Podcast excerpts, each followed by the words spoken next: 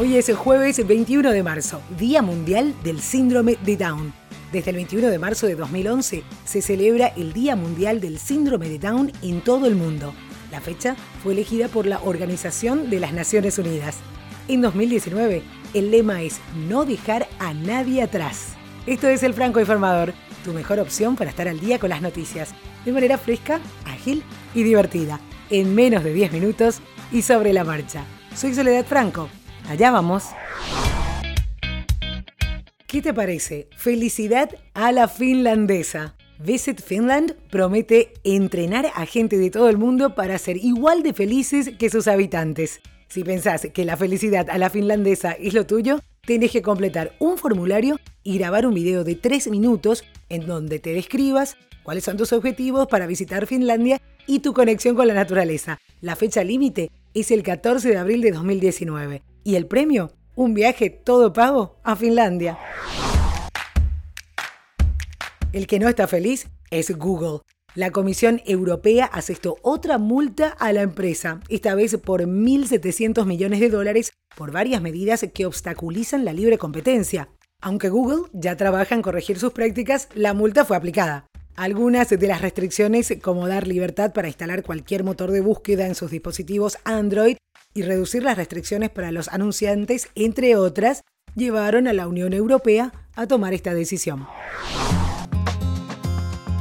La Air Charter Association, la Asociación de Vuelos Charter de Gran Bretaña, solicitó a los reguladores de la aviación que investiguen la serie de vuelos que precedieron el del accidente aéreo en el que falleció el futbolista argentino Emiliano Sala. El periodista Christian Martin, quien siguió muy de cerca la actualidad del caso, fue más lejos y sacó a la luz una frase dicha por la asociación mencionada. Algún día, cuando muera alguien famoso, esto saldrá a la luz. Y el hecho de que Emiliano Sala fuera un personaje público acelera las investigaciones que según medios como BBC podrían destapar grandes irregularidades en este tipo de vuelos. Theresa May, la premier británica, pidió retrasar la salida del Reino Unido hasta el 30 de junio. La primera ministra explicó que esa es la fecha que le propuso a la Unión Europea en una carta dirigida al presidente del Consejo Europeo, Donald Tusk. Por su parte, la Unión Europea advirtió que solo aplazará el Brexit si el Parlamento británico aprueba la próxima semana el acuerdo de salida sellado entre Bruselas y May. La policía neozelandesa cree que el autor del ataque terrorista en dos mezquitas de la ciudad de Christchurch, en Nueva Zelanda, planeaba perpetrar un tercer tiroteo antes de que las autoridades lo detuvieran. Y en Florida ya permiten fumar marihuana medicinal. El gobernador de Florida, Estados Unidos, Ron DeSantis, promulgó la ley que deroga la prohibición que regía para fumar marihuana medicinal en el estado. La ley recientemente promulgada le permite a los pacientes recibir 2,5 onzas de flores de cannabis enteras cada 35 días. Los pacientes menores de 18 años pueden fumar marihuana medicinal si tienen una condición terminal y obtener una segunda opinión de un pediatra. Sudamérica toma fuerza para la candidatura a ser sede del Mundial 2030. Los presidentes de Argentina, Uruguay, Paraguay y Chile se reunieron en Buenos Aires para seguir trabajando en la candidatura conjunta. El dato sobresaliente de la reunión es que se determinó que la propuesta organizadora contemplará que un país será sede del partido final de la Copa y otro del cotejo inaugural. En los dos países restantes se jugarán las semifinales. Argentina y Uruguay son los impulsores de esta candidatura conjunta a la que después se sumaron Paraguay y por último Chile. Ya hay trailer de Once Upon a Time in Hollywood, la nueva película de Quentin Tarantino. El film tiene como protagonistas a Brad Pitt y Leonardo DiCaprio. La sinopsis no tiene desperdicio. El protagonista del film, que se desarrolla en Los Ángeles de 1969, Rick Dalton, interpretado por Leo DiCaprio, es un actor de series de westerns en televisión venido a menos. Su mejor amigo es su doble en las secuencias de acción, Cliff Booth, que tiene a Brad Pitt como protagonista. Y la casa de al lado de Dalton está ocupada por una de esas nuevas estrellas, una actriz llamada Sharon Tate, encarnada por Margot Robbie. La fecha de estreno prevista es el 9 de agosto de este año.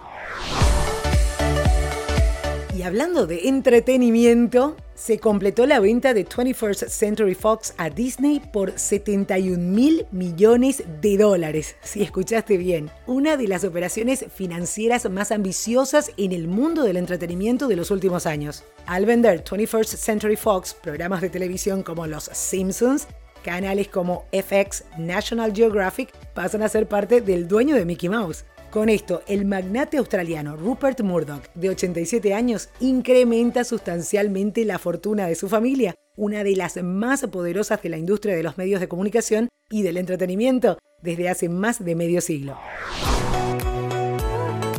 Y luego de haber anunciado varios nombres como Rosalía y Lil Wayne en una campaña de adopción de mascotas en Chicago, la organización de Lollapalooza compartió el line-up completo del festival, donde actuarán además Ariana Grande, Childish Gambino, Hosier Death Cap for Cutie y muchos más. Esta nueva edición de Lollapalooza se llevará a cabo desde el 1 al 4 de agosto en el Grand Park de Chicago y promete ser uno de los más grandes eventos del año ya que apostaron por lo más reconocido de la industria musical actualmente, incluyendo más nombres como Bring Me the Horizon, Casey Musgrave, J Balvin, Tenacious D y Alesso.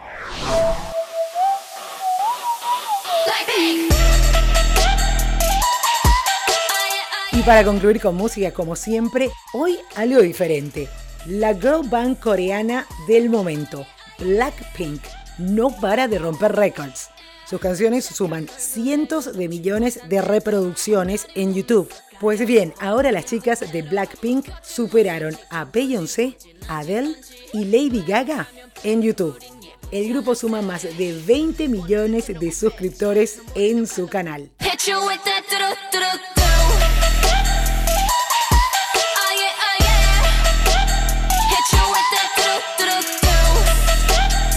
Y eso es todo por hoy. Ya estás al día con la información. No olvides que podés suscribirte a través de cualquier plataforma de podcast. Y seguinos para saber de las novedades en las redes sociales. Arroba Franco Informa en Twitter, Franco Informador en Facebook e Instagram. También podés escuchar cada uno de los episodios directamente en la web francoinformador.com, donde además te dejo el link de todas las noticias que escuchas diariamente en este podcast. Y recomendanos, que es la mejor manera de seguir creciendo.